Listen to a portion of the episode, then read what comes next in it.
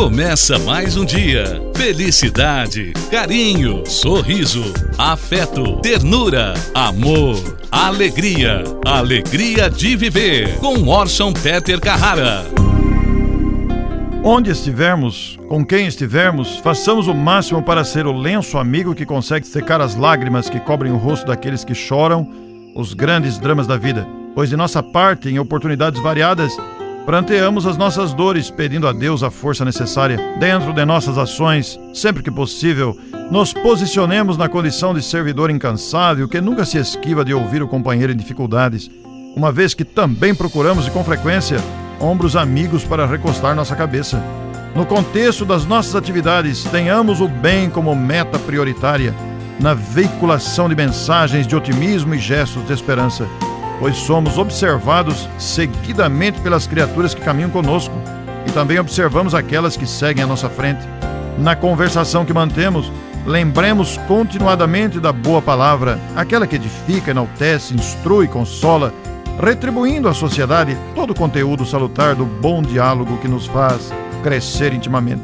No trabalho que realizamos, evitemos permitir o cansaço dominando as nossas forças e encorajados, estejamos sempre prontos a servir e ajudar indistintamente, não importando a quem. Dentro de nossas reflexões, pensemos sempre no bem que possamos oferecer à família e à comunidade, uma vez que, contribuindo para a formação de uma sociedade mais justa e humana, também desfrutaremos do equilíbrio social consequente. Ao redor dos nossos passos, espelhemos a claridade da compreensão procurando entender que os irmãos que mais agridem, violentam e destroem são exatamente os doentes da alma. no coração da família, sejamos o mais tolerante, o mais compreensivo, o mais dedicado, pois pouco vale vencer na rua se cairmos derrotados na intimidade do lar onde reina a viciação alcoólica, tabagista ou os tóxicos mais pesados.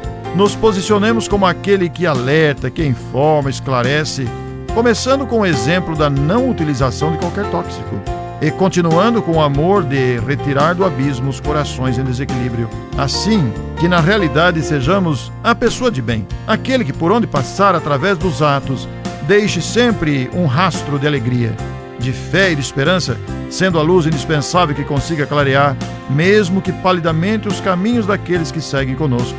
Desta forma estaremos dando prova de que somos autênticos cristãos e uma ferramenta valiosa, sem dúvida, é a alegria de viver. Bom dia, ouvinte. A primeira de matar